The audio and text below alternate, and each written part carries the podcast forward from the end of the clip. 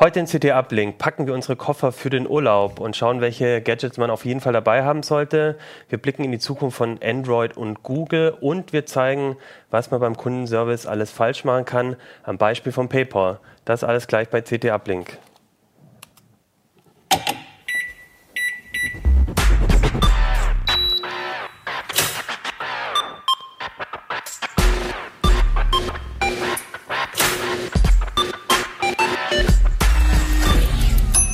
CT Uplink. Ja, herzlich willkommen bei CT Uplink. Wir schreiben in unserer eigenen Zeitrechnung heute CT Nummer 15, eine neue CT ist am Kiosk.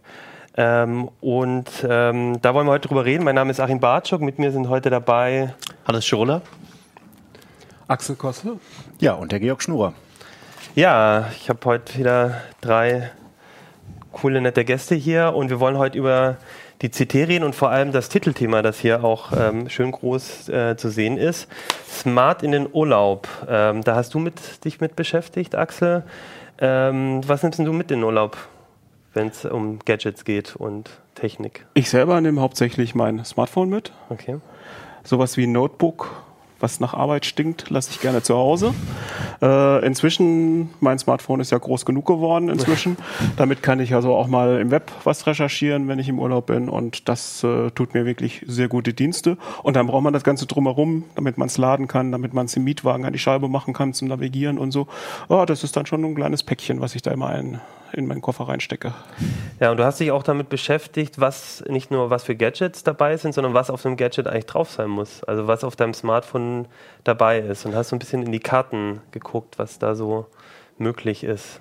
Ja, also erstens mal haben wir uns natürlich allgemein Apps angeguckt, die wichtig sind für den Urlaub, weil was zu Hause nützlich ist, kann unterwegs äh, ja wirklich sehr viel nützlicher sein. Also wenn es zum Beispiel darum geht, einen Mietwagen zu suchen oder eine Taxi-App. Ne, zu Hause kann ich auch die, das Taxi mit dem Telefon rufen. Äh, Im Urlaub weiß ich womöglich gar nicht im Ausland, wo ich anrufen muss. Wenn ich eine universelle Taxi-App habe, komme ich schnell dazu, äh, mir einen Wagen zu ordern. Also das ist unterwegs unheimlich hilfreich. Dann kommen natürlich diese ganzen Geschichten dazu vom Reiseführer über Sprachführer und so weiter. Also das Gerät lässt sich heute wirklich zum universellen Urlaubshelfer ausbauen. Gezielt haben wir dieses Mal drauf geguckt, das Thema Karten, Navigieren, Wandern, Fahrradfahren. Äh, ich habe selber äh, im April schon einen größeren Urlaub gemacht und ähm, zur Recherche. War, zur Recherche, genau. Also für dieses Urlaubsthema muss man dazu sagen, wir fliegen nach Hawaii, wir fliegen nach Australien. Mindestens sechs, acht Leute sind ein halbes Jahr unterwegs, ehe wir so ein Titelthema dann fertig haben. Und von treibt der Kassel nachts eigentlich? und äh, nein, aber ich habe halt zufälligerweise da einen Osterferienurlaub gemacht und da hatte ich das Problem halt, äh, man will ja nicht fürs Internet im Urlaub einen Haufen Geld ausgeben und mhm. äh, Mobilfunk ist immer noch teuer. das wird sagen, sich weil du, du fingst gleich an von wegen, dann kann man mal nachgucken und so und das, ich, ich kenne auch einen Haufen Apps, die ich richtig gerne im Urlaub benutzen würde, aber die brauchen halt alle Internet und das ist so unglaublich teuer immer noch, oder? Ja gut, das ist, du hast verschiedene Möglichkeiten. Also du kannst entweder versuchen, im Hotel WLAN hm. zumindest mal nachzugucken und dann halt zu so gucken, dir Sachen runterzuladen, ja. die du offline nutzen kannst. Viele von diesen Geschichten und insbesondere eben auch die Karten-Apps bieten die Möglichkeit, dass du dir vorher schon zur Offline-Nutzung was vorbereitest. Musst du natürlich so ein bisschen mit Bedacht machen, ne? du nicht, nicht unbedingt gleich äh, den Speicher vom Handy mit der ganzen Welt vollmüllen, aber wenn du weißt, hier Norditalien, da kann ich ja dann so ein bisschen zusammensuchen, äh, was wird mir wohl unterwegs nutzen. Und aber im nächsten Schritt würde ich halt immer empfehlen, äh, wenn man jetzt unterwegs dann äh, im Urlaub Radfahren will, wandern will oder so, dann macht man sich vorher schon ein bisschen Gedanken, sucht sich ein paar schöne Touren aus. Da gibt's im Internet jede Menge Quellen dafür. Und das kann man sich auch gleich aufs Handy holen. Und dann hat man praktisch den perfekten Wanderführer, Fahrradführer schon mit im Urlaub dabei. Du hast gesagt, so Karten viel Platz. Wie, wie viel braucht denn so eine Karte? Also kann man da pauschal was sagen? Also wir haben ziemlich viel jetzt mit OpenStreetMap gemacht, mhm. einfach weil das, das, sind die kostenlosen Karten. Und wenn ich da eine halbwegs vernünftige äh, Karte mit genug Details äh, für die ganze Welt haben will, äh, na, ganze Welt kann ich jetzt nicht sagen. Europa würde ich sagen, sind so 1,5 Gigabyte, 1,7 Gigabyte. Ne? Ja, dann hat man auch verschiedene Zoom-Stufen und so? Da hast du verschiedene ja. Zoom-Stufen. Also ich sag mal so 15, 16 sollte man haben haben, wenn man auch so ins Gelände möchte mit der Karte, ne? weil sonst äh, man will ja auch die kleinen Wege sehen und so und so ein paar, paar Merkmale am Weg. Mhm. Und dann kommt man wirklich so doch in, in anderthalb Gigabyte-Bereich. Und äh, deswegen sollte man sich vorher überlegen, will ich das wirklich oder reicht mir nicht einfach? Also die, die Karten sind meistens sehr äh, gut segmentiert. Also wenn ich eine richtige Downloadquelle habe, dann kann ich sagen, ich möchte in das Land, teilweise auch in die Region, Westalpen, Ostalpen. Da gibt's dann äh, spezielle Pakete, die ich mir runterlade und dann bin ich für den Urlaub eigentlich gerüstet. Das, ich kann nur so aus eigener Erfahrung, also das klingt jetzt echt ziemlich simpel, so als würde man es einfach nur runterladen und könnte es fast so wie ein Google Maps oder so benutzen. Ich fahre halt seit kurzem fahre ich ein bisschen mit dem Mountainbike und so, habe mir da dann halt dementsprechend Karten mhm. runtergeladen, weil man im Gebirge auch oft einfach kein Google Maps oder keine Internetverbindung hat so. Und ähm, wo ich am Anfang erstmal hängen geblieben bin, ist an den Apps selber. Also man findet ja, du meinst ja in Foren und so findet man oft so äh, OpenStreetMap-Karten, auch Spezialkarten.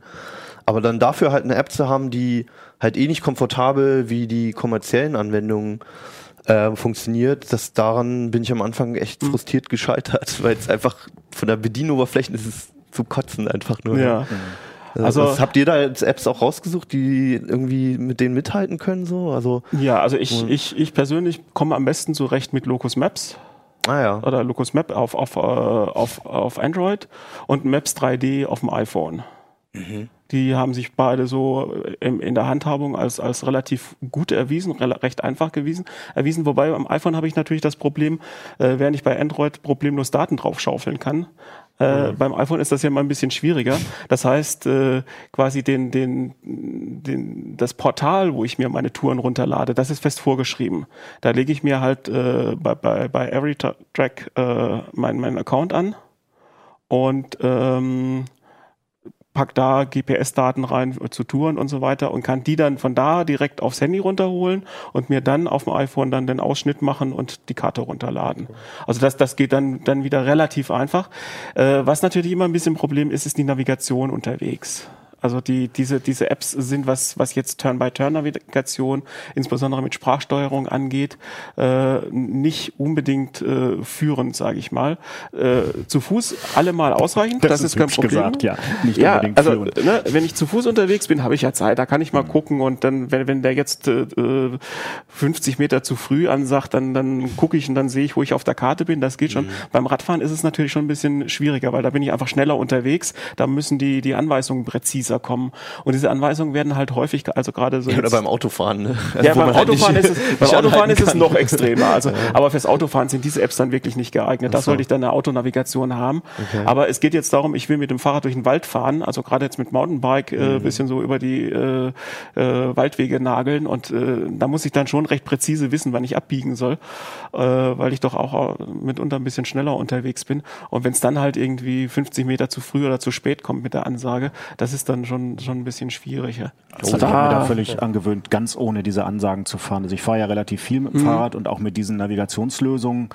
Äh, und ich fahre inzwischen ganz ohne Ansage, sondern ich gucke halt einfach, ich stelle das, das Gerät so ein, dass es meinem Wegpunkt folgt mhm. und ich versuche immer schön ordentlich auf dem vorher gespeicherten ja. Wegpunkt zu bleiben. Das geht auch, wenn man das Handy mit, einer einigen, mit einem einigermaßen großen Display hat, mhm. geht das eigentlich auch ziemlich gut. Und dann guckst du währenddessen immer wieder ich drauf. Ich guck ab und an mhm. mal drauf, hat den mhm. großen Nachteil, dass natürlich das Display dauernd an sein muss. Ja. Deshalb ja. hat mein Fahrrad natürlich auch eine Energieversorgung dafür. Ist auch ein Projekt, was wir okay. in CT schon hatten. Äh, gerade vor kurzem hatten wir einen sehr schönen Test dazu dazu. Ja. Äh, Forumslader, sage ich jetzt nur mal so als Stichwort, ist Kann man über den Variante. Dynamo mittlerweile laden. Genau, das ja. läuft über den Nabendynamo ja. und geht auch sehr komfortabel. Wenn man sich das einmal ans Rad gefummelt hat, ist eigentlich das Thema Energieversorgung für so ein Smartphone erledigt. Also, muss man mal ein bisschen gucken. Also ich erinnere mich schon, dass die äh, Geräte halt super viel Strom saugen, mhm. wenn Display an ist, ja. wenn GPS an ist. Mhm. Ähm, Wäre sogar die Frage, ähm, oder muss man fast gucken, dass der auch wirklich genügend mhm. Saft dann bietet für das eine also andere Gerät. Man zu Hause ausprobieren. Sein. Unterwegs ist ja. es dann extrem ärgerlich, wenn das Display dunkel wird und ich ja, gestehe, ich habe eine Ersatzbatterie dabei, also ein Ersatzakku für das jeweilige Handy. Einfach nur für den Fall, dass es der mhm. Lader unterwegs nicht mehr schafft. Und dann gibt's ja auch diese netten Powerbanks, die man genau. mitnehmen kann. Das also das ist auch noch so ein Notnagel, den man da einschieben kann, um dann ja die letzten zwei Stunden noch zu überleben. Also, also da muss man sagen, da geben wir im, Heft auch Tipps zu, gerade also was man so rund ums Handy mitnehmen mhm. muss. Und Stromversorgung Versorgung ist natürlich ein Thema. Ne? Ja. Also äh, im Mietwagen habe ich auch schon das Problem, wenn ich dummerweise für einen Zigarettenanzünder keinen kein Adapter mitgenommen habe.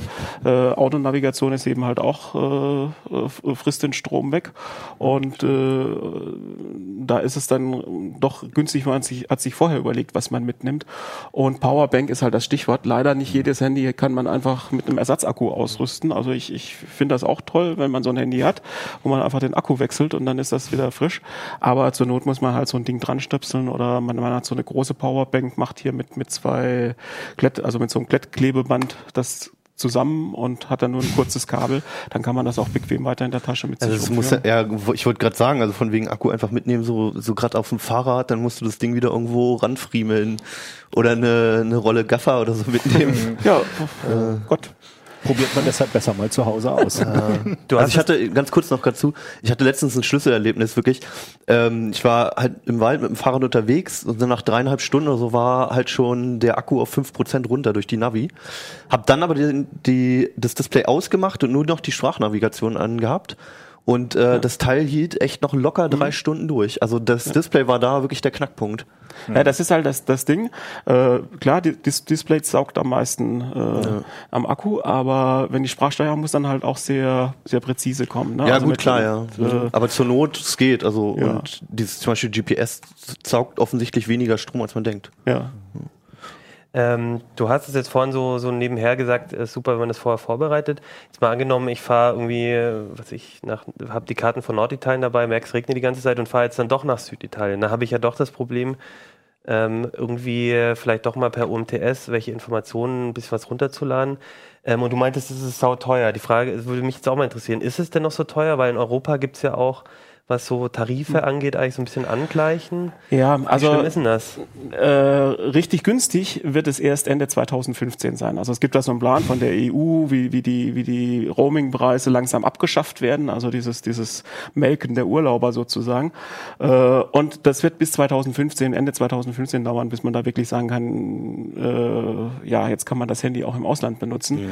Vorher äh, muss man sich einfach informieren und gucken, was man tut. Also solange man in Europa unterwegs ist, äh, aber auch äh, oft im Ausland, also im, im, im außereuropäischen Ausland, kann man sich eine SIM-Karte kaufen vor Ort quasi so eine Prepaid-SIM-Karte, wie man sie auch von uns äh, bei, bei, uns kennt, nur eben halt im jeweiligen Urlaubsland und tauscht die Karten aus. Das heißt, man ist natürlich nicht mehr unter seiner alten Nummer erreichbar, Außer man hat natürlich ein Dual-SIM-Handy.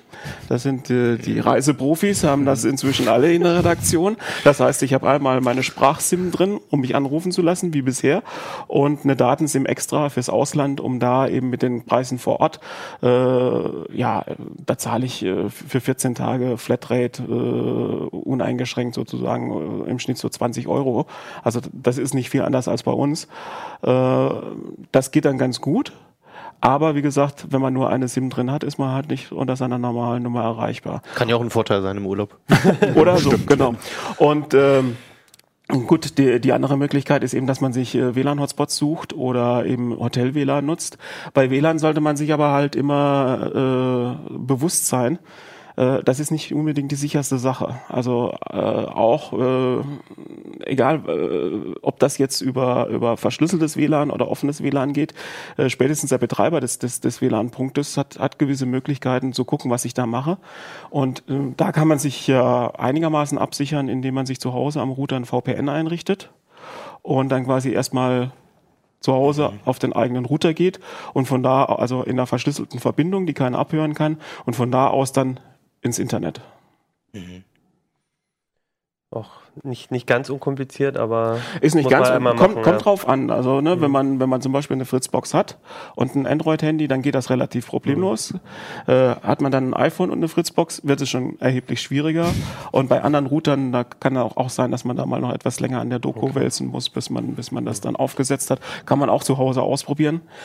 Ähm, ja, oder man ist bequem und lässt sich eine ausländische SIM-Karte nach Hause schicken. Es gibt, kann man bei, bei eBay oder sonst irgendwo bei Händlern bestellen. Zahlt natürlich einen erheblichen Aufschlag, also vor im Land selber ist es meistens billiger. Aber äh, da darf man einen Fehler nicht machen und die SIM-Karte zu Hause ausprobieren. Weil äh, viele Provider schalten dann nämlich den Datenservice ab, wenn man ja. im Ausland die Karte in Betrieb nimmt, um einen vor Kosten zu schützen. Und äh, ja, dann ist man im Ausland und das, das, äh, das Datennetz funktioniert nicht und man fragt sich, warum. Äh, und dann ist es relativ schwierig, also wenn man dann in Thailand unterwegs ist oder so und äh, dann hat man zwar vielleicht sogar noch einen Zettel, wo alles draufsteht, wie es geht, aber den kann man im Normalfall Aber dann ist es ja auch Glückssache. Also da muss ich ja quasi blind dorthin fahren und weiß dann erst, ob die SIM-Karte ja. überhaupt funktioniert. Ne? Also wenn, wenn man fliegt, kann man das relativ einfach ja. machen. An den meisten Flughäfen gibt es mhm. inzwischen schon genau. große Stände, wo steht genau. äh, Free Wi-Fi oder Cheap Wi-Fi oder irgend sowas. Da geht man hin, schießt sich so eine Karte und ich Lässt das also sich gleich in Asien geht das relativ genau. einfach. Die bauen das auch direkt genau. rein in das, in das Smartphone und schalten auch alles frei, so dass man sich da gar nicht mehr durch genau. die ja, chinesisch, japanisch oder wie auch immer geartete Bedienungsanleitung quälen muss. Okay. Das ist relativ problemlos möglich. Also Okay, ich würde zum Schluss würde ich noch mal wissen, wir haben jetzt äh, also Smartphone im Urlaub. Ähm, was sind denn so eure Sachen, die auf jeden Fall aus dem Smartphone, wenn ihr noch ein Gerät mitnehmen dürft, was wäre es denn? Hannes, ein also Gerät noch. Abgesehen mal von der Digitalkamera nehme ich eigentlich mit Absicht nichts davon mit. Okay. Weil ich, also wenn ich halt so eine so eine Reise irgendwie die drei vier Wochen geht plane und da halt auf ähm, wirklich nach eigenem Plan reise und so, dann wünsche ich mir manchmal ein Smartphone, aber genieße es halt auch oft einfach ähm, mit Karte und Rumfragen mich da durchzuorientieren. Okay. Und Filme oder oder keine Ahnung, ähm, Apps, Entertainment und Kommunikation brauche ich, genau das will ich halt im Urlaub nicht haben. Okay, du bist ja sondern eher analog unterwegs sein. okay, du bist ja, bist ja sehr analog unterwegs. Ja. Georg, wie sieht's bei dir aus?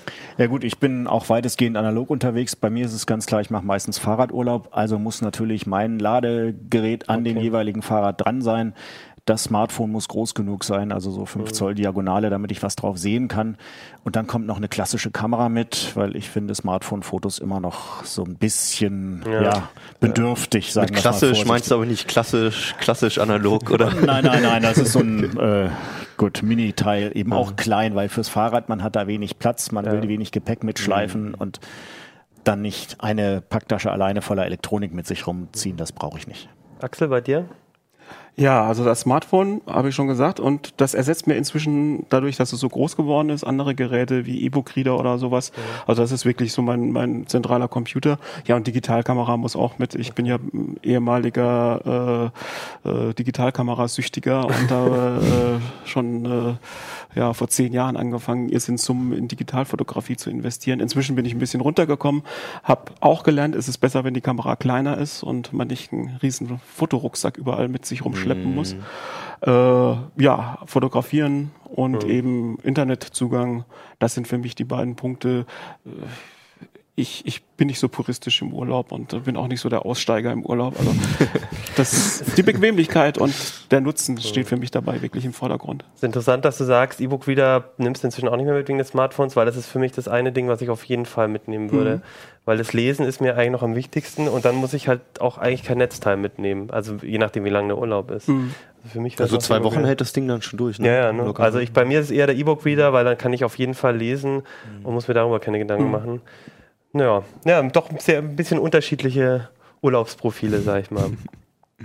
Okay, kommen wir vom, äh, von den schönen Themen vom Urlaub zu den harten Arbeitsthemen. Oh, ich finde ähm, das Thema auch schön. ähm, Google macht ja inzwischen auch jedes Jahr eine, eine Entwicklerkonferenz, die heißt genau. Google I.O. Genau. Die war jetzt gerade und ähm, da hat äh, ja, Google einen Haufen Sachen rund um Android eigentlich vor allem vorgestellt. Mhm. Du hast dich damit so ein bisschen auseinandergesetzt, ja, Hannes. Genau, also das ist so eins der beiden großen Events immer von Google jedes Jahr. Eigentlich eine Entwicklermesse, wie du schon sagtest, also halt auch immer viel an Entwicklerwerkzeugen und äh, Leute, die halt Apps entwickeln. Aber am Anfang bei der Eröffnungsveranstaltung kommt halt auch immer so ein bisschen Kram für Consumer, also für unser eins quasi ähm, raus. Und ähm, dieses Jahr war das Highlight Android L. Also Geiler Name. ja, absolut, ja. Also das muss man erklären. Google ähm, nummeriert ja quasi die ähm, Android-Version zwar einerseits mit einer klassischen Versionsnummer, 4. irgendwas und so weiter, und andererseits aber auch mal mit einem Buchstaben und dann einer dazugehörigen Süßigkeit. Also bei K war es jetzt KitKat, da haben wir auch noch Werbung gemacht und bei L weiß man es jetzt halt noch nicht. Und haben, die haben, noch, haben noch keinen Werbepartner gefunden. ja, wahrscheinlich, ja. Also irgendwie gemunkelt wird, glaube ich, Lime Pie oder sowas. Aber Stimmt, ja. ich weiß es nicht. Mal gucken, was da rauskommt. Mir fällt doch jetzt kein, kein Produktname. Lion. Lion, stimmt, ja. Stimmt. Aber das wäre jetzt Lolli Lollipop, finde ich gut. Lollipop, Lollipop wäre eigentlich total cool. naheliegend, ja genau. Ja, Aber also, also jetzt nur ganz kurz zum Namen, um abzuschließen. man weiß noch nicht, ob es 4.5 wird oder 5.0 und wie das Ding dann komplett heißt. So, das ist so ein kleines Geheimnis noch, was eigentlich völlig nebensächlich ist. Aber sie haben halt schon mal ähm, das vorgestellt und die größte Änderung an dem System ist eigentlich das Design. Also sie haben es so ein bisschen wie Apple bei iOS 7 gemacht. Ähm, wenig technische Änderungen, dafür aber halt das Design nochmal überarbeitet. Das erinnert auch ganz stark an iOS 7. Also alles ist jetzt zweidimensionaler und ähm, mit, mit klaren Farben, klaren Abgrenzungen, keine Übergangseffekte etc. Ähm, ja. Wir haben es ja schon auf dem Gerät drauf. Willst du einfach mal Stimmt, ein bisschen zeigen? Ja. Bevor ich jetzt, genau, bevor ich mich meinen Mund fusselig rede, kann ich das hier mal zeigen. So, das ist jetzt ein Nexus 7. Also äh, man muss dazu sagen, heute ist die, beziehungsweise vor ein paar Tagen für euch, ist die äh, Developer-Version rausgekommen. Das heißt, wenn man einen Developer-Account hat, kann man sich die schon runterladen, einen Entwickler-Account. Oder wenn man auf irgendeiner Website im Internet guckt, ja, wo über Android genau. berichtet. Also es gibt da so diverse Foren, wo man das bekommt. Und auf sein Gerät kann man es schon mal spielen. Hier das Nexus 7 damit, man sieht schon mal den Sperrscreen ist ein bisschen anders halt, man kann es anders entsperren und es gibt mehr Notification jetzt, jetzt hier. Also wir haben jetzt hier einen Screenshot gemacht, aber da könnten jetzt auch Nachrichten oder so erscheinen. Und wenn man es dann entsperrt, sieht erstmal alles so genauso aus wie sonst. ähm, es liegt eher in den Details, also beispielsweise hier an den Knöpfen unten, die haben halt ein neues Design ähm, Home-Button, Zurück-Button und Taskwechsel-Button. Also zwischen den Apps kann man ja da wechseln mit diesem Button. Und ähm, da hat sich nämlich einiges getan. Früher sind die zuletzt verwendeten Apps sind dann hier in einer Reihe erschienen, was eigentlich ziemlich praktisch war, wenn man das Ding aufgemacht hat und die letzten fünf Apps mit einem Fingertipp öffnen konnte mochte Google nicht mehr, deswegen haben die jetzt hier so eine Animation äh, wie in so Karteikarten angelegt. Und ähm, dadurch kommt man eigentlich nur noch an die zwei, drei letzten Apps ran und muss dann zu den anderen hinblättern. Sieht ein bisschen schicker aus, finde ich persönlich eher unpraktisch. Aber mal schauen, wenn es jemandem gefällt, meinetwegen. Ähm, und ansonsten, wie gesagt, sind halt hauptsächlich Designänderungen. Also jetzt, ähm, wenn man die Notification Bar ist ein bisschen anders. Und wenn man dann hier in die Optionen geht, wenn man dann jetzt hier in die Option geht, so, dann ähm, sieht man erstmal dieselben Einstellungen wie immer, aber die sind jetzt halt anders angeordnet. Also da sind jetzt zwei Kacheln nebeneinander. Ich finde es auf den ersten Blick super unübersichtlich. Ja, also, oder unübersichtlicher als vorher. Genau. Also das wird nochmal auf dem Smartphone wahrscheinlich anders sein. Da wird dann wie früher halt ähm, eine Reihe, eine Option sein. Aber alles nichts Großartiges, ne? Ähm, was noch mit drin ist jetzt, ist ein, an, angeblich ist ein Battery Safer, Battery Safer. Mhm. Ähm, der wird nichts voraussichtlich nichts anderes machen als die Dinger, die man auch schon von Samsung und HTC kennt. Also ab einem bestimmten Akkustand bestimmte Hardware und bestimmte Software abschalten. Sprich, das Display ein bisschen dunkler machen, WLAN abschalten, wenn man möchte und so weiter und so weiter. Also auch kein Hexenwerk. Aber alles natürlich noch, erstmal, wir hatten jetzt auch nur wenig Zeit, das uns das anzugucken. Vielleicht macht Google noch mehr, aber bislang sah das auf der Präsentation so aus. Genau, kommt aber dann auch, ist jetzt noch die Entwickler. Kommt im Herbst, okay. also ähm, jetzt ein halbes Jahr ungefähr noch Zeit und dann gibt's vielleicht auch neue Hardware. Also es gibt ja immer noch diese Nexus-Geräte von Google mit diesem puren Android drauf und vielleicht kommen da auch da neue. Also vielleicht stellen die das zusammen vor. So macht's ja Apple auch. Die haben ja jetzt auch schon iOS 8 angekündigt und dann im Herbst zu den iPhones kommt dann auch wirklich die Version und es liegt halt nahe, dass Google das wahrscheinlich auch genauso macht. Eigentlich, ähm, eigentlich bisher ein bisschen, fast ein bisschen wenig. Ja. Gibt es also, denn noch irgendwie andere Sachen bei, bei, ähm, bei, bei Android L? Ich habe irgendwie gehört, dass sie die, ähm, die ähm, ähm, von Dalvik umstellen wollen. Irgendwie genau, die, also die Laufzeitumgebung wird genau. umgestellt. Das ähm, hieß bislang immer Art und äh, nee, Dalvik. Nee, jetzt genau, genau andersrum. es hieß bislang immer Dalvik und jetzt stellen sie auf Art um. Äh, das einzige, was wirklich wichtig ist so für den Konsumenten, ist eigentlich, ähm, dass jetzt 64-Bit unterstützt wird, also 64-Bit Prozessoren und dadurch auch mehr als 3,8 Gigabyte Arbeitsspeicher. Also es könnte jetzt passieren, dass mhm. irgendein Hersteller dann ähm, Geräte mit mehr als 4 Gigabyte ähm, Speicher, äh, 3 GB Speicher raus. Ja, ich habe gehört, dass auch die Performance bei Apps unter Umständen, wenn die angepasst sind, steigern kann. Ja, also der, der aber Kollege Stefan Portek hat das mal in der CT untersucht und ähm, es ist nichts, was man irgendwie merken würde. Wobei natürlich dann die Apps auch noch, also müssten dann wahrscheinlich ja, klar, auch angepasst die, also die werden noch ein bisschen angepasst. Angeblich ja. ist der Aufwand recht gering für Developer. Aber also es ist jetzt mhm. wirklich nichts, was einen wirklich umhauen wird als, ähm, als Konsument. Das war aber auch nur ein kleiner Teil von dem, was sie vorgestellt haben. Also, Ui, oh Gott. was kommt noch? Also es, kam, es kamen ganz viele Kleinigkeiten. Mhm. Ähm, es, war, es war halt erstmal dieses Android L. Ähm, zu dem Design kurz, wer, wer Google Now kennt, der kennt eigentlich auch schon dieses Design von Android L, dieses neue. Okay. Dieses Design, das soll sich jetzt auch über die Desktop-Anwendungen, also über dieses, über Google Drive, Gmail etc. etc. hinziehen. Bei Chromebooks wird's auch drauf gebügelt, das Design. Ist in Deutschland eher unpopulär. Das sind ja so spezielle Notebooks von Google. Ähm, und das soll sich einfach über die gesamte Produktpalette halt dieses Design ziehen. Und ähm, was ich eher interessanter fand, war, ähm, dass Google ähm, es immer mehr also immer in immer mehr Lebensbereiche quasi vorstößt. Also es gab jetzt so ein Projekt, was vorgestellt wurde, das hieß ähm, Android Auto fürs Auto. Und ähm, da ging es darum, dass das Smartphone in den Autos in dieses Infotainment-System mit eingebettet wird. Also man ähm, verbindet das, das Smartphone mit dem Infotainment-System. Ob das über Kabel oder kabellos passiert, ist noch nicht so ganz klar. Und ähm, hat dann halt diesen Touchscreen von einem modernen Infotainment-System der aber nur als Bildschirm und Touch-Eingabe für das Smartphone dann äh, fungiert. Also die Apps laufen alle auf dem Smartphone und ähm, der Bildschirm ist dann halt in dem Auto und da läuft dann die Navigation oder irgendwelche Messenger-Apps, Musik-Apps, was auch immer. Genau, ja. Und, äh, genau, also verschiedene Lebensbereiche, wie gesagt, einerseits Auto, dann gibt's jetzt noch Gu nee, Android TV, also der dritte Vorstoß im Prinzip von Google auf den Fernseher zu kommen.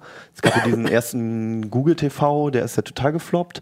Jetzt gab's Chromecast, der an sich so ganz cool ist, aber es noch nicht so viele Anwendungen gibt, also diesen HDMI-Stick. Mhm. Und jetzt soll quasi diese Funktion von Chromecast soll schon in Fernseher und Set-Top-Boxen und so integriert sein. Also, dass man, wenn man sich einen neuen Fernseher gekauft hat oder einen Receiver oder so, ähm, kannst du mit deinem Android-Phone einfach über einen Button, kannst du die Musik draufschmeißen oder Videos oder was auch immer. Ohne dass du diesen Stick dann noch brauchst. Will man das eigentlich die ganze Zeit irgendwie alles, alles von Google? Vom, wenn du bist, so, bist ja bei uns auch viel, machst viel mit Autos. Also ich finde es ja schon so ein bisschen gruselig, dass irgendwie, ich meine, klar will Google das, finde ich total spannend mhm. ähm, für die Firma. Aber irgendwie ist es doch, also ich finde es. Also für den, für den Autobereich muss ich sagen, äh, das Smartphone habe ich auf jeden Fall und jetzt kaufe ich mir ein neues Auto. Wenn ich sowas ähnliches, also was Navigation angeht, Musikstreaming und so weiter, was ich eigentlich gerne im Auto hätte, wenn ich mir das kaufe mit dem Auto, da zahle ich drei bis 4.000 Euro dafür. Und das sind alles Dinge, die ich hier schon habe. Mhm. Deswegen finde ich eigentlich die Lösung, dass mhm. das Auto sozusagen ein Terminal fürs Smartphone ist ganz clever. Vor allen Dingen, das Auto fahre ich vielleicht fünf Jahre lang. In fünf Jahren habe ich bestimmt nicht mehr dieses Smartphone, weil die Entwicklung geht ja weiter. Das heißt, äh, bessere Hardware kann ich mir einfach nachkaufen, indem ich ein neues Handy kaufe äh, und hoffe natürlich, dass der Standard bis dahin Bestand hat und ich immer noch äh, quasi die Apps äh, steuern kann übers Auto. Die Idee finde ich also ganz clever eigentlich. Und äh, äh, Google hat es ja nicht erfunden, Apple versucht das ja auch. Opel macht es schon mittels spezieller Apps, die man halt aufs, aufs mhm. Telefon drauf macht, die diese Verbindung mhm. zwischen Smartphone und, und Car-Infotainment herstellen. Dass es da einen Standard gibt von dem quasi Systemherstellern Google und Apple ist eigentlich äh, sehr vernünftig. Also man muss auch dazu sagen, dass ähm, Google irgendwie so eine Initiative, so eine Gruppe gegründet ja. hat. Und da sind ja eigentlich alle großen Autohersteller ah, drin, oder? Abgesehen von Kleinigkeiten wie Mercedes, BMW und Porsche momentan. Ja. ja. die Folie war komplett voll mit irgendwelchen. Ja, ja, die Folie war voll und es sind, es sind auch viele, also viele große Hersteller dabei. Ich denke, dass die auch nachziehen. Das Problem ist, dass die teilweise schon eigene Lösungen entwickelt haben. Das ist das Problem. Für, für die Autohersteller ist das Problem, dass, dass diese Smartphone-Firma, also Computerfirmen allgemein, die hüpfen ja hin und her und machen dauernd was Neues. Die Automobilbranche entwickelt sich normalerweise ein bisschen langfristiger und gleichmäßiger. Mhm. Da ist es immer so ein bisschen das Problem, äh, wenn da gleich wieder was Neues kommt, äh, mache ich das jetzt mit oder mache ich das nicht mit. Äh, das wird sich schon finden. Jetzt hat man natürlich das Problem damit, will ich Google auch noch auf der Straße unter meinem Fahrersitz haben sozusagen. Aber ich meine, jeder, der ein Smartphone sowieso mit dem Auto hat, der braucht sich dann darüber auch nicht mehr aufzuregen, naja, also, ob das jetzt ins Infotainment-System also eingebunden ist. Das ist aber schon nicht. noch ein Unterschied, ob es halt wirklich Zugriff auf das Auto hat. Und also gut, aber das wird ja auch nicht zwingend haben. Also ich meine, das wird jetzt nicht dadurch ja, eine, eine, Schnittstelle äh, auf Das die werden die Farbe, Hersteller nicht mit mitmachen, weil die Hersteller sind alle im Moment auch dabei, die bringen alle ihre Autos auch online. Das heißt, mhm. da ist jetzt keine, keine Breitband-Internetverbindung, sondern da ist so, so ein, ein SIM-Modul drin äh, für diese Not ne? Notrufsysteme und so weiter. Und die sind also diese ganzen Fahrzeugdaten, wie fährt der und äh, was macht er mit dem Auto? Das wollen die Autohersteller haben, das wollen, werden die nicht Google geben wollen. Weil also die Leasingbank, die möchte wissen, wie fährst du deinen BMW? Äh, ist mhm. der Schrott, bis du den wieder zurückgibst oder pflegst du den ordentlich und so. Versicherungen wollen das natürlich auch wissen. Ja, ja die wollen klar. wissen, wie fährt der, äh, was ist der für eine Risikogruppe? Mit wie viel Promille? Ja, äh, ja genau. Ja, das, ist, das, das geht ganz anders. Das ist, wenn du nachts, viel nachts fährst, bist du Risikogruppe wenn du viel in der Stadt fährst, bist du Risikogruppe und so weiter. Ne? Also, also generell, ist, wenn du Auto fährst, bist du eigentlich Risikogruppe? Äh, ja, ja, ja okay. wenn du Fahrrad fährst, bist du. Ja, ja, wenn das Auto in der Tiefgarage steht, dann ist klar. Aber ne, also da, da, da sind wirklich ganz andere Leute als Google hinter den Daten her.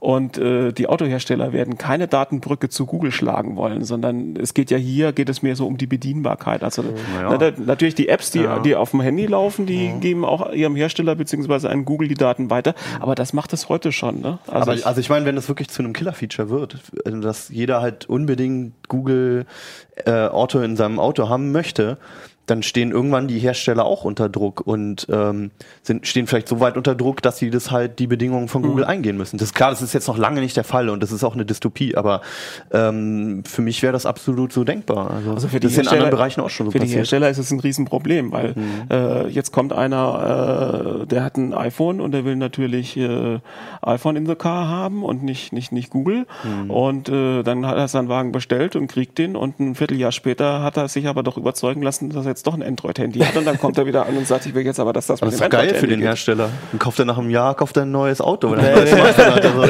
das wäre das wär die ideale Okay, ähm, ich glaube, das wird noch ein spannendes Thema. Ja, also noch ganz kurz, du bist nämlich auch auf die Versicherung zu sprechen gekommen. Es gab noch eine dritte Sache, die Google nämlich vorgestellt hat, dieses Android Fit. Das, da ist auch noch nicht so ganz klar, was es ähm, genau wird, aber es zielt halt auf, auf Körperdaten, auf Gesundheitsdaten etc. ab. Und das Ganze soll natürlich in der Cloud gesammelt werden bei Google. und passend dazu wurden dann auch noch zwei Smartwatches vorgestellt von LG und von Motorola, so mehr oder weniger. Also alle großen Hersteller bringen jetzt Smartwatches mit Android drauf. Und ähm, das fließt dann auch wieder alles zusammen. Also wenn ich mal in paar, paar Jahren vielleicht mal einen Herzinfarkt habe oder so, ist es ziemlich wahrscheinlich, dass das Google irgendwie mitbekommt. Und äh, das wäre schon gut, wenn sie mal mitbekommen. Ja, also, ja, ja, äh, aber vielleicht nicht die ja. so und ähm, ähm, wenn es meine Krankenversicherung oder wenn ich meine Lebensversicherung abschließen will oder sowas, dann mhm. hoffe ich halt immer noch drauf, dass es, dass es nicht bei denen ankommt. Ja, wir, haben, wir haben auch gemeldet, dass zum Beispiel Ärzte jetzt total scharf auf Google Glass sind. Ja. Das ist das Schlimmste, was uns passieren kann als Patienten, glaube ich. also so, das war halt so der Tenor bei, bei der Google I.O., dass es wirklich in jedem Lebensbereich äh, Google und Android mhm. gibt, dass es alles mehr zusammenwächst und wir noch mehr Daten rausschmeißen sollen. Okay, und äh, neues Android und neue Hardware wahrscheinlich, wenn dann erst im Herbst. Ja, genau. Also neues Android mhm. auf alle Fälle. Hardware wissen wir noch nicht genau. Okay. Ja. Ähm, ja, gut, dann würde ich sagen. Ähm, Darf ich noch? Ich habe so viel Werbung jetzt für, für Google gemacht. Naja, und ja, naja, für ja, gut. die Themen. Aber es, also es gab noch eine Sache, das war eigentlich ein Nebenaspekt nur bei dieser Veranstaltung, äh, die man, glaube ich, trotzdem erwähnen sollte. Es gab nämlich ähm, Proteste in dem Präsentationsraum. Also die Präsentation wurde auch ähm, äh, dadurch unterbrochen. Einmal der erste Sprecher hat es noch geschafft, das irgendwie cool zu übergehen. Der andere kam da so ein bisschen aus dem Konzept heraus. Das Absurde dabei war, dass es, es gibt ja wirklich viele Gründe gegen Google zu demonstrieren und ein Problem mit Google zu haben. Bloß ähm, die, die erste Demonstrantin äh, hat, hat sich lautstark beklagt darüber, dass sie aus ihrer Wohnung jetzt wohl rausgeklagt wird von einem Google-Anwalt angeblich und die Mieten halt im Silicon Valley steigen. Also nicht unbedingt was, was halt einem als erstes einfällt ähm, im Zusammenhang mit Google. Und ähm, der zweite äh, hat dann bemängelt, dass Google mittlerweile ähm, Killing Machines baut oder Killing Robots. Ähm, das war in Bezug auf diese Firma, ähm, die Google gekauft hat, die halt Militärroboter baut, Wobei man halt auch dazu sagen muss, das sind Transportroboter ähm, und noch, noch, weil ja. wer weiß, wie die bald ausgehen. Also bislang ist da nicht die Rede okay. davon, dass die da irgendwie ein MG raufklemmen wollen oder so. Und also es war schön, dass mal irgendwie es eine Gegenstimme auf dieser Veranstaltung gab, aber die Stimmen, die da waren, haben einem nicht unbedingt aus dem Herzen gesprochen. Hat so ein bisschen an die Flitzer bei der WM erinnert. Ne? ja. ja, war vielleicht so der Flitzer. Ja. Gut, ist ja auch eine Entwicklerkonferenz für Google, für Leute, die sich genau. mit Android und Google auseinandersetzen. Ja. Ist klar, dass das eher die, die Fanboys und die Leute, die damit auch arbeiten, irgendwie anlockt. Es gab weniger Applaus als bei Apple immer. Wir haben aber noch ein Thema. Wir haben noch ein Thema, wo es auch ein bisschen kritischer zur Sache geht, wo es auch ein bisschen mehr gegen gibt. Ähm, nämlich von Georg. Georg, du bist ja eigentlich unser Spezialist für Vorsicht Kunde und hilfst unseren Lesern dabei, wenn die Probleme in Firmen gehen. Aber diesmal bist du selber zum Vorsicht Kunde Kunde geworden. Ja, ich habe den unfreiwilligen Selbstversuch gemacht, also so, so halb freiwillig. Ich bin ja einer von den Menschen, die kein PayPal-Konto haben. Aus guten Gründen, eben weil ich Vorsicht Kunde die Rubrik betreue und deshalb sehr viel Ärger mitbekommen habe, der sich rund um PayPal bewegt. Also versuche ich das so gut es irgend geht zu vermeiden.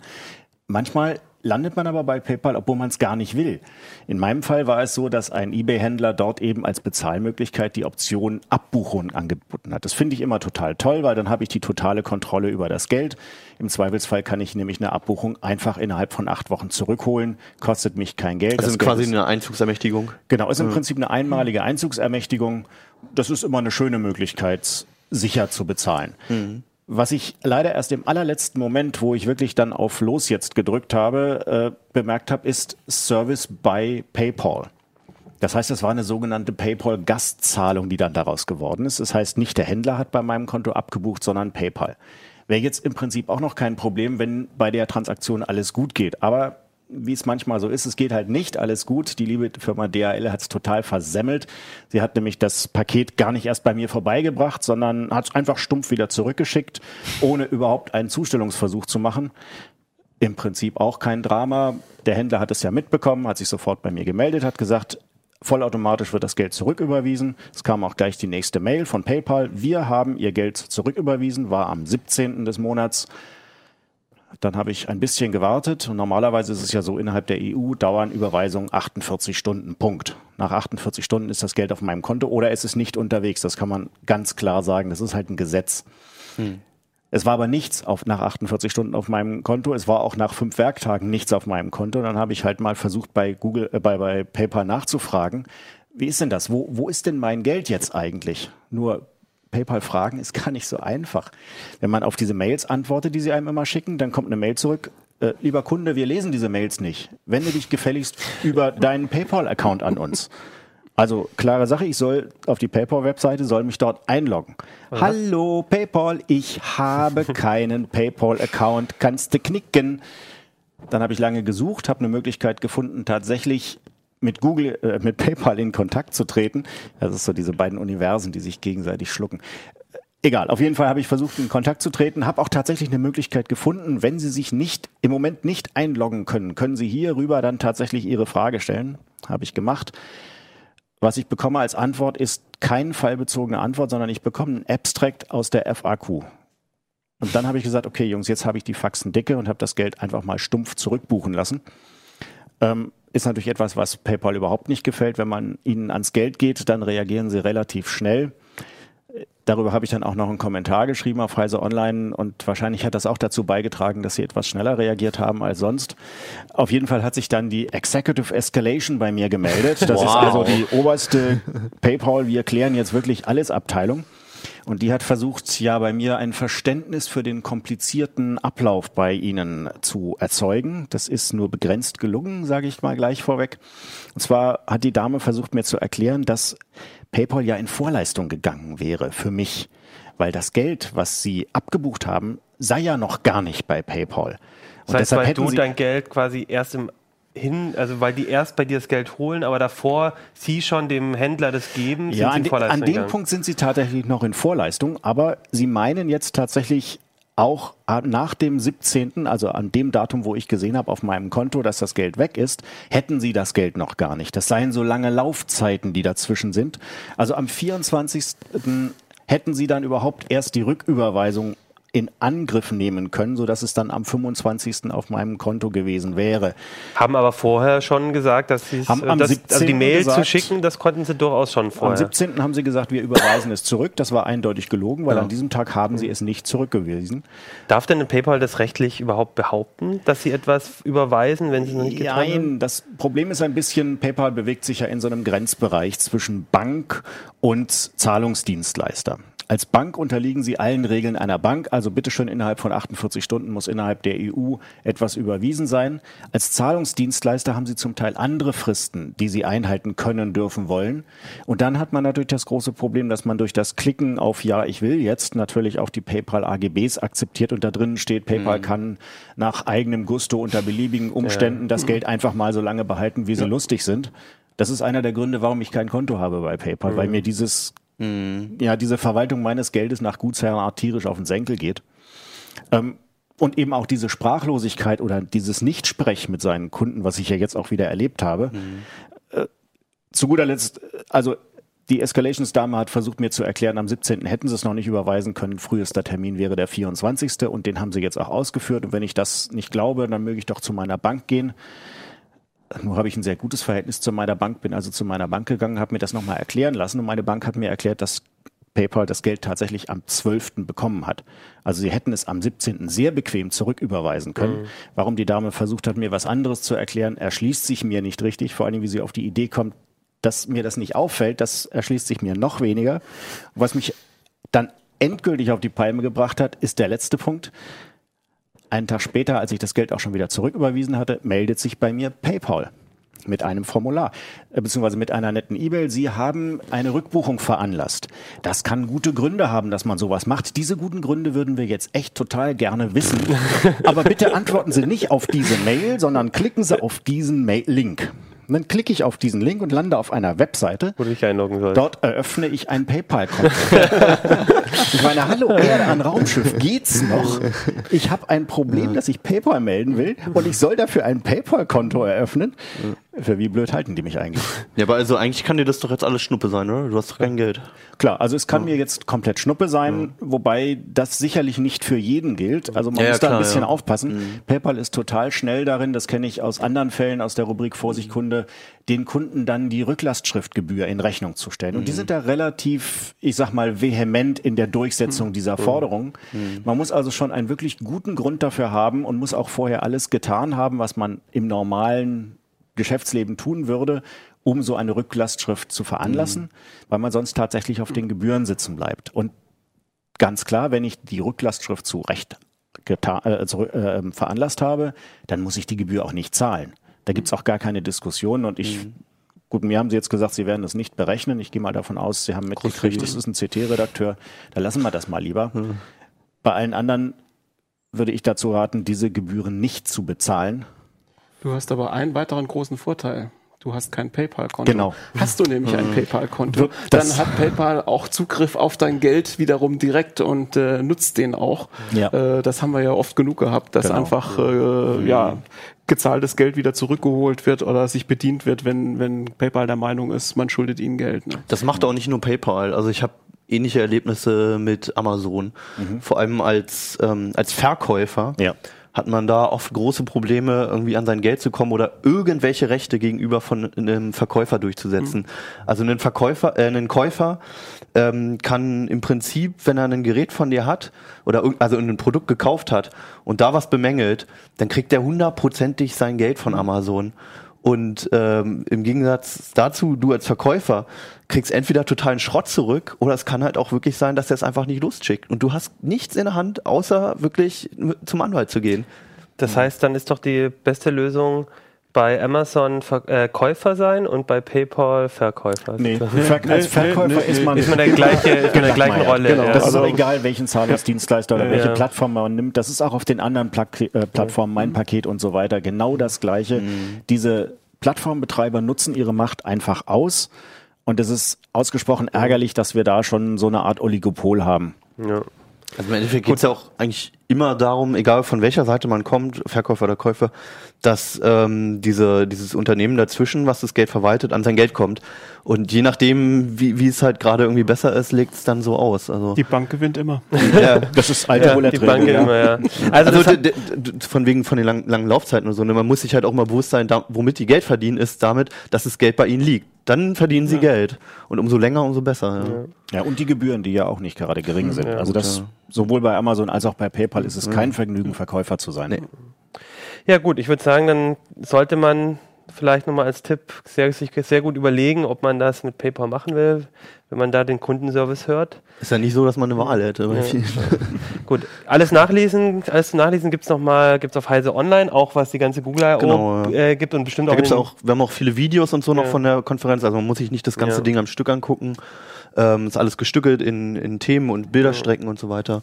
Und man kann sich hier dieses Image bei Google runterladen, auch was fürs Wochenende. Genau, und den Urlaubsschwerpunkt gibt es in der CT und viele andere spannende Themen. Nächste Woche reden wir auch nochmal über die CT und dann suchen wir uns noch ein paar andere ja. Themen, die äh, mindestens genauso interessant sind. Ja. Gut, dann würde ich sagen, sind wir durch für heute. Ich wünsche euch ein schönes Wochenende oder eine schöne Woche und ähm, würde sagen, bis zum nächsten Mal. Ja, macht's gut. Tschüss. Ciao. Tschüss. CT Uplink.